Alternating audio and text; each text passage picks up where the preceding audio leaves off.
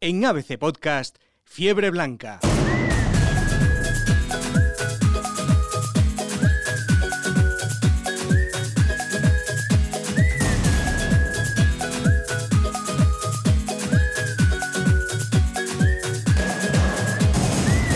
Muy buenas y bienvenidos al podcast que analiza la actualidad del Real Madrid. Ha llegado el gran momento para los de Zidane. Como un equipo plagado de bajas, los blancos se enfrentan al Atalanta en octavos de final de la Champions League. Es el momento de que den un paso adelante y demuestren que de verdad pueden luchar por un título o que volvamos a hablar de, lo de siempre. Desde aquí ya bronca de Zidane con la prensa, el equipo parece diferente, pero ahora vienen las curvas y ahora es cuando hay que demostrar las cosas en el campo. Esto es Fiebre Blanca, les habla Eduardo de Rivas. Empezamos.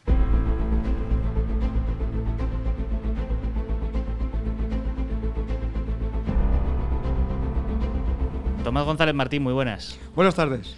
¿Cómo ha cambiado el equipo en, en nada, eh? en un mes? En un mes, sí. Desde, desde aquella bronca de Zidane, esto es otra cosa. Sí. Además, les convenció a todos de que si se lo creían podían ir a por la liga. Muchos no creían. Habló con Ramos, Cross, Modric, Marcelo, Barani, Carvajal y el portero Courtois. Me tenéis que levantar el vestuario, lo levantaron y fíjate, jugando mal, como el año pasado, metiendo un gol y defendiendo, pues cuatro victorias, que nada de brillo, pero eficiencia. Pero ahora van a venir las curvas que, que viene la Champions. Hughes, muy buenas. Hola, ¿qué tal? Buenas tardes. ¿Firmas el empate? Eh, sí, o sea, sí, sí, sí. El, el Madrid lleva dos años sin pasar de octavos, entonces pues hay que ser prudente en las expectativas, pero pero lo- en relación con lo que decía lo que decía Tomás, eh, ha empezado ya Zidane en ese momento de la temporada en el que eh, eh, cuando trabajas en, o sea, el cronista empieza a pensar a ver qué páginas del periódico me tengo que comer. Ya va seleccionando a final de temporada como los cómics, ¿no? De, de críos, eh, echarle sal a la crónica y comértela. Sí, sí, estamos tranquilos porque- que, que yo voy recopilando aquí en el, en el Sí, sí, no. copión para sacaroslo luego al final de temporada, ¿eh? Sí, sí, y te la tienes que tomar con, porque con un poquito de sal, echarle sal y echarle sal y comerte la, la crónica, porque claro, en más de una vez eh, ya se le ha sentenciado al equipo y al propio Zidane y resulta que bueno, pues, pues ya están otra vez. Es que. Como pues, la, la- Dale, dale, Paco. no, que decía como la, como aquella portada del equipo, ¿no? Del Madrid siempre vuelve, pues sí, es verdad. Que te decía Tomás que, o sea, es que eh, es esa cosa que tiene Zidane, llámalo flor, llámalo mm, de verdad que, es, que sabe entrenar, pero es que llega enero, llega febrero y el equipo es diferente, salvo un año que el equipo se fue a pique, es que es otra cosa. Sí, porque él siempre habla con los jugadores, siempre, él siempre dice, todo se puede ganar si os lo creéis. Aquí la psicología del fútbol es muy importante. Encima tienes un equipo que tiene calidad. Le falta velocidad, le falta ritmo porque es un equipo mayor, hablo en general. Pero si, si tú lo creéis, se puede. Porque la historia lo dice, y esto Luis Aragonés lo decía hace 30 años, siempre hay los demás, los rivales van a fallar. El Atlético está fallando ahora. El Barcelona vuelve a fallar. Dice, si tú te lo crees y empiezas a ganar partidos, puedes, puedes llegar a todo. Ahora, si ya empiezas a tirar la toalla, no tienes nada que hacer. Y se demuestra porque esto es resistencia. Y todos los equipos, por plantilla, aunque ahora el Madrid está jugando casi con canteranos, dentro de una semana o dos van a volver Valverde, Odriozola, Militao, Rodrigo, vuelven todos. Y van a volver nuevos para los tres meses finales. Y el Madrid, como el Barça y el Atleti, tiene mucha más plantilla que los demás. Ahora eso sí, el equipo plagado de bajas. Hughes, ¿tú has ido al gimnasio últimamente? Por si acaso. Eh, yo eh, me he cogido la prudencia con el COVID para, para hacer lo que más me gusta, que es pagar el gimnasio y no ir. Pero Yo soy un clásico en esto, eso. esto que... Sí, yo ya... Yo estoy pagando dos, Paco, Bueno, estoy que- pagando dos. Bueno, que lo, de- lo del... A ver, que, que jueguen, que haya más... sobre todo la llegada de Valverde y de Rodrigo va a refrescar al equipo. Rodrigo ha sido muy importante en la Champions. Eh, y es un jugador que tiene gol. Y eso ahora mismo en Madrid es fundamental. Pero eh, estas semanas han servido para, creo que redimensionar el papel de algunos fu- futbolistas. ¿eh? Es decir, aparte de, la- de, los, de los aspectos psicológicos y de la flor, que, que- que existe la flor. ¿eh? Yo creo que no, no es que no tenga mérito, sino que hay como eso que llaman los, los intangibles del baloncesto, esos hilos invisibles que mueven el fútbol y tal, y que por alguna cosa, pues Zidane los, los conoce. y, y las cosas Y yo creo que se manifiesta mucho en su capacidad para esperar. A veces es, es, es muy flemático y que casi se diría que tiene pachorra en los cambios y tal, pero las cosas suceden cuando tienen que suceder, ¿no? El caso es que eh, la importancia de Courtois, que ya fue muy, eh, determinante el año pasado, y eh, Casemiro. Creo que el partido del otro día de Casemiro lo eleva, y ya no es el primero, eh, a, una situación en el equipo que está para mí por encima de Ramos y por encima de Benzema. O sea que la estrella de Madrid ahora mismo para mí es Casemiro. Bueno, vamos a hablar ya de, la Champions, de, lo que viene el miércoles, el Atalanta, y, vamos a hablar con alguien que, que sabe, que lo ve prácticamente todos los domingos.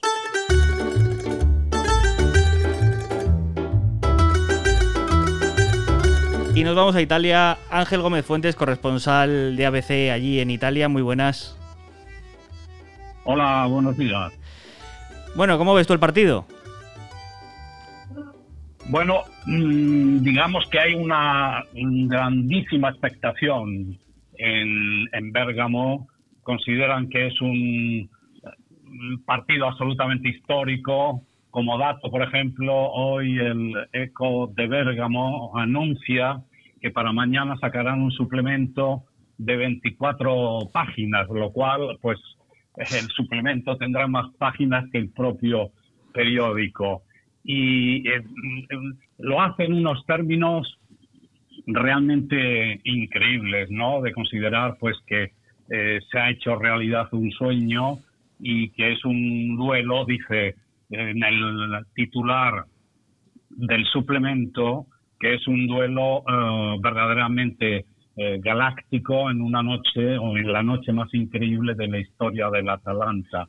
En cuanto al ambiente, pues eh, queda dicho con estas palabras, pero por otro lado, digamos que también hay un aire de cierta tristeza por a consecuencia del coronavirus. Hay que tener en cuenta que eh, precisamente hace ahora un año, exactamente el 19 de febrero, jugó el Atalanta en San Siro contra el Valencia.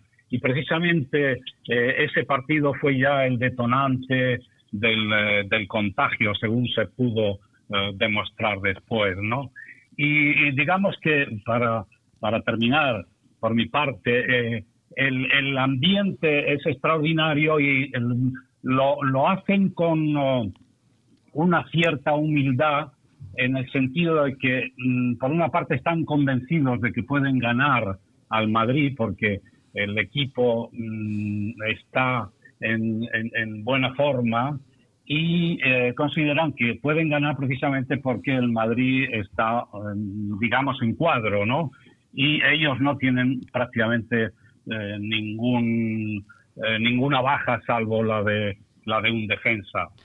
Se vive como, como un momento prácticamente histórico allí la, la visita del Madrid, pero qué pena que, el público no, no pueda ir, ¿verdad? Eh, se, se, prevé que en algún momento cercano pueda, pueda entrar gente a los estadios allí? Mm, de momento no hay fecha, porque el gobierno el nuevo gobierno de Mario Draghi considera que debe imponerse el rigor y la salud por encima de todo. Entonces consideran que es mejor que eh, se prolongue el tiempo necesario eh, un cierto confinamiento y medidas restrictivas porque a la larga eso tendrá también más beneficio, no solamente desde el punto de vista de salud, sino también desde el punto de vista económico, porque es mejor, digamos, tener limitada la actividad económica durante eh, tres, cuatro, cinco, seis meses antes que seguir o continuar con eh, apertura, cierre, apertura, cierre, que se puede prolongar muchos más meses y al final, desde el punto de vista económico, es mayor el perjuicio. Y ya hablando un poco ya de, lo deportivo, ¿dónde está el peligro de, del Atalanta? ¿Tú que, ¿Tú que lo ves ahí prácticamente todos los domingos? Yo creo que eh, mm, es un, hacen un juego bastante eh, vistoso porque el, el, entrenador Gasperini ha infundido, además de un una táctica muy adaptada a, lo que es el equipo, a los jugadores que dispone. Y eh, eh, los jugadores tienen una mentalidad mm, muy eh, combativa y en especial, digamos que su delantera es lo que más puede hacer preocupar al, al Real Madrid, concretamente el colombiano Muriel, que eh, es el máximo volador del equipo con 14, con 14 goles, pero también otro colombiano, Zapata, que eh, tiene eh, el récord de máximo goleador en la historia del club con 60 goles. En esta temporada eh, está metiendo menos que en la anterior, lleva nueve goles en 23 partidos. Y luego después también está Ilicic, es, es esloveno de origen bosnio-croata, y estuvo mm, al final de la temporada pasada, cogió eh, el COVID y estuvo tres meses, se marchó por depresión con la familia a Eslovenia, pero eh, regresó, mm, volvió a jugar a partir del mes de octubre y está también en, buena forma y marcando goles. Yo creo que los, uh, los uh, jugadores a tener en cuenta son precisamente Muriel, Zapata, Ilichis, eh, también eh, el que ha sustituido a, Alessandro Gómez, alias Papu Gómez, que es Mateo Pesina, un mediocentro eh, de 23 años y es internacional en Italia, un excelente eh, jugador, también con gran visión de juego como la tiene Papu Gómez, pero mm, hoy por hoy digamos que en Bérgamo no se echa en falta a Papu Gómez, que era un poco el, jugador estrella eh, del, eh, eh, Atalanta. Bueno, en el Madrid efectivamente está en cuadro, como dice Ángel. Está en cuadro, pero con estos jugadores ha sacado cuatro partidos de liga. Desde luego mañana, el miércoles quiero decir, es, un examen mañana importantísimo porque solo tiene 11 jugadores de campo, y si tiene cambio ya tendrá que meter chavales y para el Madrid es un examen tan grande que Zidane ha reunido a los chavales dentro del vestuario, les ha dado una arenga ayer antes de viajar hoy, diciéndoles que habéis visto, estáis en el sueño, vais a vivir una realidad que es la Champions, este equipo tiene el ADN Champions y mañana alguno de vosotros puede jugar. Así que les ha dado ahí una arenga con los veteranos de que estamos remontando, de que podemos ganar esta Champions, de que podemos eh, ganar esta liga, que nos creamos. Los chavales ayer estaban, Marvin, Blanco, todos estaban alucinados porque estaba viviendo en, directo con un equipo que ha ganado 13 Champions y que quiere la 14, no sabemos cuándo la ganará, pero estaban viviendo lo que ese vestuario ha vivido durante 60 años y los chavales estaban alucinados. Esos chavales que han viajado ahora mismo en el avión y que están a punto de llegar a Italia, estaban alucinados por lo que vivían y dice, estoy viviendo el sueño de hace 15 años soñé y hoy es verdad. Veremos mañana si tienen la oportunidad y vamos a ver el partido porque para Madrid es la temporada. Eh, una cosa, eh, yo me, atrevería a añadir eh, al, gran repaso que ha hecho Ángel al, al Atalanta. Pues, por cierto, toda la vida le hemos llamado el Atalanta y ahora es la Atalanta. Sí, eso te, eso te iba a preguntar yo, Ángel. ¿Cómo es? ¿El Atalanta o la Atalanta? Sociedad, la Atalanta. Bueno, digamos que es igual que la, la Juve o, la Roma o el Roma los eh, equipos los equipos en Italia mm, eh, generalmente eh, al, denominarse escuadra pues se les mm, denomina en, femenino como escuadra pero mm, como digo el más llamativo es la vecchia señora la Juventus no yo creo que eh, cabe decir el equipo mm, de, del Atalanta o la, la escuadra del eh, la escuadra Atalanta, ¿no? Eh, mm, digamos que en Italia es más corriente emplear el término escuadra y en ese en ese caso pues es, es femenino, ¿no? bueno, eh, claro, lo que pasa es que aquí le hemos llamado, es verdad que algunos les, les conservamos la, por ejemplo, la Lazio, pero algunos decimos eh, el Inter. Bueno, el caso es que con el Atalanta ha habido, ha habido una transformación y hemos pasado del Atalanta al Atalanta. Y yo quería añadir la, el, juego por la, por la izquierda de este equipo. Eh, este lateral largo, ¿no? Carrilero Gossens, que puede incidir en una debilidad del Madrid, eh, Lucas. Y añadiría también la presión, que bueno, que recordamos la última eliminación del Madrid en Europa, cómo sufrió Barán, cómo sufrió la defensa con la presión adelantada del Manchester, ¿no? Eso puede ser un problema.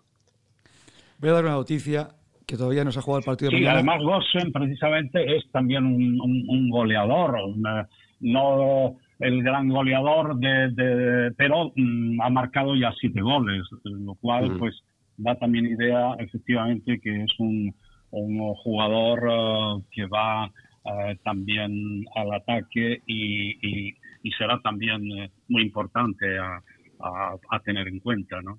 Al hilo, al hilo Eduardo, de, de este partido y antes, después de la victoria del sábado, Florentino mm, dijo a, en Petit Comité que Zidane va a seguir seguro, él no le va a echar y no se va a ir, solo se irá, y eso ya lo digo yo, si él quiere. Pero el Madrid le va a mantener el año que viene en el Madrid, pase lo que pase. Esa era la confianza que ha dado Florentino al entrenador y a todo el equipo de que Zidane por nosotros es indiscutible y va a seguir. Lo ha dicho para dar confianza entre estas eliminatorias, que es lo que se juega la temporada del Madrid, aparte que la Liga, que está a tres puntos. Le ha dicho, usted va a seguir seguro. Y, se lo ha dicho a los jugadores, si se va es porque él quiere. O sea, que quiere acabar con todas las dudas de que si no va a seguir, que pues si él se queda, la renovación la hará él, salvo que quiera irse. Es una noticia, claro, para dar confianza al equipo y para dar confianza al entrenador. No, no olvídate de lo que has leído los últimos meses, tú vas a seguir. Para que solo se centren en la Champions y en la Liga. Ahí queda. Pues hablando de confianza, precisamente el, presidente eh, eh, Antonio Percassi aquí considera que el entrenador Gasperini es eh, fantástico y decía el, domingo precisamente hablando a Sky Sport, espero que se quede con nosotros toda la vida, porque realmente ha sido el entrenador que ha da un espíritu ganador al equipo, ¿no? Eh, este entrenador es eh, muy valorado actualmente y sucede con él algo que pasa de vez en cuando con algunos entrenadores que se elevan a la, categoría de entrenador eh, autor, ¿no? leí que había que, dijo una frase que me recordaba mucho a Valdano. Dijo una vez que ah, nosotros no perdemos, o ganamos o aprendemos. O sea, que es uno de estos eh, revolucionarios, maestros del fútbol, que ni siquiera contemplan la, derrota. Y luego también es importante la figura, me parece, de un, hombre que se, por cierto, tiene nombre como de filósofo, Giovanni Sartori, que es el, Monchi del, del, Atalanta, ¿no? Y que es un, un hombre que, que, ya, ya, ya, construyó el Kievo y es un, es un hombre que ficha muy bien. De hecho, el, el Atalanta tiene, o la Atalanta tiene en Muriel eh, más gol en el banquillo prácticamente de lo que tiene la delantera del Madrid que por ahí vamos, vamos viendo un poco la comparación de cuál puede ser el fuerte del Madrid, que yo creo que está más bien en la defensa, en seguir manteniendo la portería cero con un juego más bien rácaro. Ángel, ¿sería un buen resultado un empate para el Atalanta? Yo creo que mm, ellos seguramente eh, esperen algo más. Eh, eh, no lo dicen porque porque, como comentaba anteriormente, van con, humildad. El propio presidente Percasi decía en esas declaraciones a Sky Sport, decía, es algo inimaginable para nosotros el enfrentarnos al, Real Madrid y es una pena no poder compartirlo con nuestros aficionados por eh, no poder asistir al partido. Pero decía, dice, el Real Madrid es un es un eh, escuadrone, escuadrone eh, como, como el máximo de una escuadra, equivaldría a decir eh, un equipazo. en español un equipazo, seguramente escuadrone casi todavía más, un equipazo, ¿no? Con grandes jugadores y hay que afrontarlo con humildad, pensando, decía él, eh, que somos un equipo de provincias frente a los que han hecho la historia del fútbol mundial ese es el espíritu con el que se enfrentan al, Real Madrid, lo cual, digamos, puede ser un arma de doble filo. Por una parte, eh, salir con un cierto complejo, pero por otra parte con el deseo de hacer historia porque el partido lo consideran absolutamente histórico. Eh, no no eh, se han imaginado ni se podían imaginar enfrentarse un día al, al, Real Madrid. El, Atlanta es en la consideración de la tabla mm, de los equipos italianos eh, figura por esa tabla que hace la Federación eh, Italiana de Fútbol, teniendo en cuenta todo su historial y tal, pues eh, figura en, la posición 14, lo cual, pues bueno, le da, digamos, la o da idea de que se trata de un equipo modesto. Ángel, muchas gracias. A vosotros, ha sido un placer, gracias. Un placer tenerte aquí en Fiebre Blanca. Hughes, ya lo decía antes eh, Ángel, mm, la pérdida del Papu Gómez se, nota, ¿eh? vaya, vaya favor que nos hizo que nos hizo Monchi llevándoselo en invierno. Pues sí, lo que pasa es que, eh, hombre, es verdad que era la estrella del equipo. Eh, pero bueno, por lo que comentaba, este otro, digamos, crack, ¿no? De términos relativos, Ilicic, que, que, te pasa por el trance este de la depresión, parece que se que, regresa. Y bueno, yo creo que es un equipo con, con, muchos argumentos, ¿no? Eh, la pareja colombianos arriba, eh, su favor, pero eh, creo que el Madrid ha sufrido contra equipos que tienen bastante menos argumentos que este. O sea, yo creo que no es una cuestión de que juegue el Papo o no juegue el Papo. Se trata de que el Madrid sea capaz de imponer, y es la que, lo que yo creo que tiene, la superior jerarquía de algunos jugadores, sobre todo los del medio y la defensa. Es decir, que como con estos partidos libres estamos viendo, pues los Casemiro, Barán, Cross, Modric, Courtois sean capaces de dominar desde su posición, ¿no? El problema quizá es que, yo por lo menos lo que, lo que estoy viendo en el Madrid estos días, es que no da para más. O sea, son 11 jugadores y son 11. Es que no. O sea, no eh, por mucho que, estemos todavía en segundo de Zidane, vamos a acertar el 11 inicial. Sí, sí. Pero es que, eh, Tomás, esto está siendo miércoles, domingo, miércoles, domingo y a lo mejor llega un día en el que no llegan todo, todo va a colación de la crisis que ha habido por las lesiones. Sí, sí, claro, efectivamente. O sea, esta vez no es que sea que, se le ha metido en la cabeza a Zidane, sino es que no hay más. Bueno, yo diría también eh, de las lesiones y de una gestión que a Zidane se le debería pasar factura porque había un punto de negligencia en dejar marchar a demasiados jugadores. Es decir, eh, no sé, no sé. Sí, sí, los dos. Odegaard y Jovic se enfrentaron a él. La gente que ha ido a protestar y se ha puesto agresiva en el vestuario, o sea, en su despacho se han ido. O sea, porque Isco se iba a ir, eso lo digo, por eso visteis a Isco el otro día cuando se hace el lacito y tardó un minuto y medio, que está grabado, que lo visteis en la tele, que tenía un cabreo David Betoni, el segundo impresionante, tardó un minuto y medio con el lacito y la gomina. Y todo es porque no me habéis dejado irme en enero, porque Oga entró al vestillo, yo no quiero seguir con Zidane. Y a lo que voy de esto que decía las lesiones, no me refiero porque haya muchos lesionados, sino porque la gestión de las lesiones han sido mala, los jugadores, algunos también han engañado y se han precipitado en reaparecer cuando no debían por no perder el puesto. Y ahora este partido lo iba a jugar Valverde y ante el miedo es y lo iba a jugar Benzema, han dicho no van ninguno de los dos porque nos quedan tres meses y medio por el miedo que ha habido, porque había una reunión, el presidente ha pedido un informe exhaustivo, no es culpa de los médicos, es culpa de que los jugadores se han precipitado porque el médico dice, está bien, pero a lo mejor no está bien para jugar. Y entonces, que la autogestión, eh, eh, perdóname Tomás, sí. tengo una pregunta. ¿La autogestión está llegando a lo físico también? Sí, claro, claro. Efectivamente. pero eso siempre ha ocurrido. ¿eh? es que han hecho culpa, ha habido caza de brujas y se ha eliminado. Como los médicos dicen, el jugador está bien, no está mal. Otra cosa es que esté para jugar que aguantar 90 minutos al ritmo que Carvajal aguanta no es el ritmo que lleva precisamente Isco. Entonces, a lo mejor Carvajal necesitaba 15 días más, por ejemplo, ¿eh? y se ha tirado dos meses parado, ¿eh? cuidado. y me refiero a Valverde, iba a jugar y está para jugar y lo han parado, porque tiene miedo de que se te rompa para tres meses. Y todo ha sido porque ha visto, a todos los jugadores han recaído, todos. Entonces ha dicho, aquí pasa algo. Dice Tomás que, tenía un enfado betónico con, Isco por el pelo. Es que ya se le ha olvidado lo que era hacerse un moño, no era otra cosa, realmente.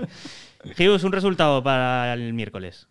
Pues yo, eh, el 1-0 para el Madrid, 0-1. Yo no, veo tan claro que, no se, encajen goles. ¿eh? Yo eso no lo veo claro. ¿Tomás? Yo 2-2. Dos, dos, mira, yo eso lo veo más factible, aunque casi casi te digo que, que, yo veo más goles. Yo no me atrevo a decir un resultado, pero yo creo que va a haber muchos goles. Eh, muchas gracias a los dos. Tomás, quédate conmigo, que vamos con un 11. Muy bien, un abrazo. Un abrazo.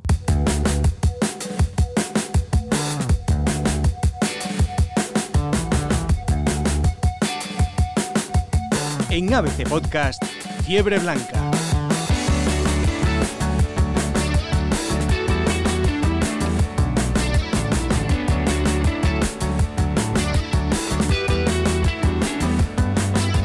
Luis Prados, experto en historia, en experto en datos del Real Madrid. Muy buenas. Buenas, buenas. Eh, el ADN del Real Madrid está en la Champions, pero ha habido últimamente años que los octavos han traído malas noticias.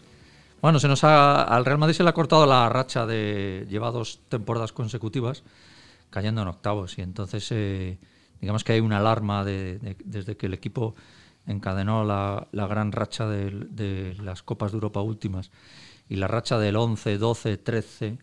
eh, en el 2011 el Real Madrid se elimina en semifinales, en el 12 también, en el 13 también, en el 14 es campeón.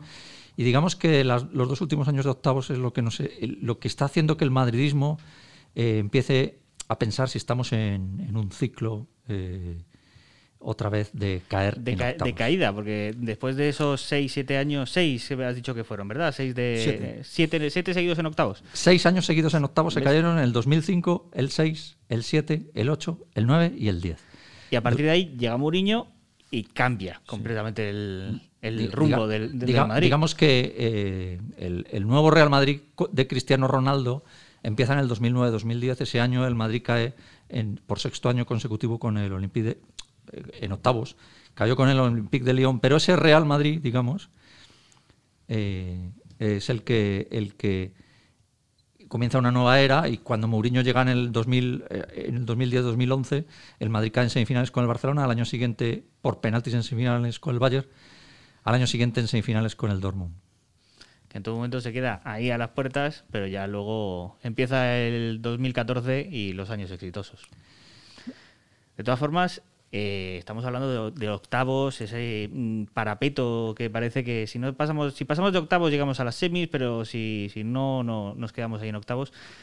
Pero esto en la historia de la Copa de Europa, en la Copa de Europa de verdad, esto era otra cosa. Bueno, yo, suelo decir que, es que hay que separar la Liga de Campeones de la Copa Europa, porque en la Liga de Campeones, para empezar, el Real Madrid ha participado siempre, y para empezar, el Real Madrid se ha clasificado siempre en primera ronda.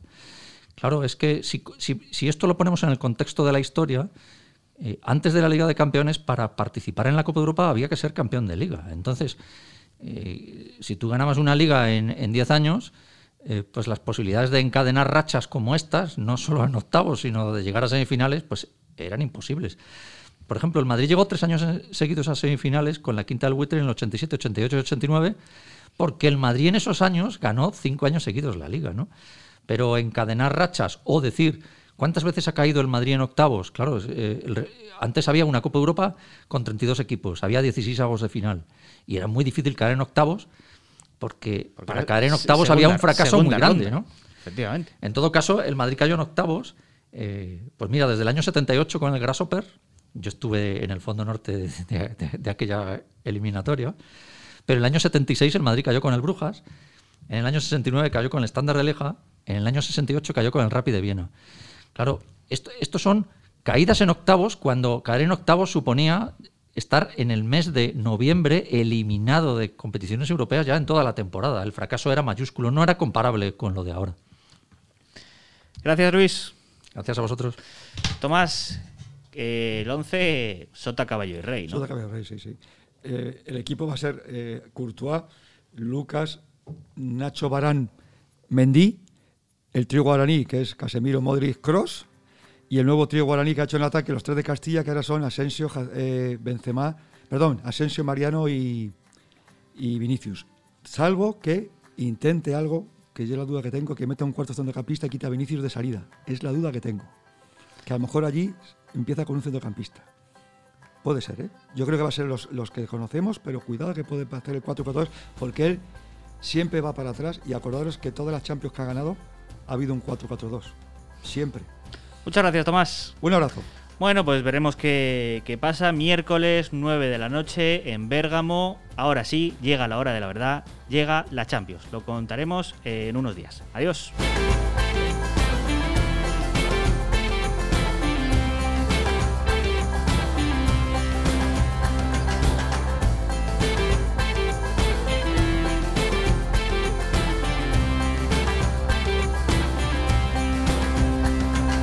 En ABC Podcast, Fiebre Blanca.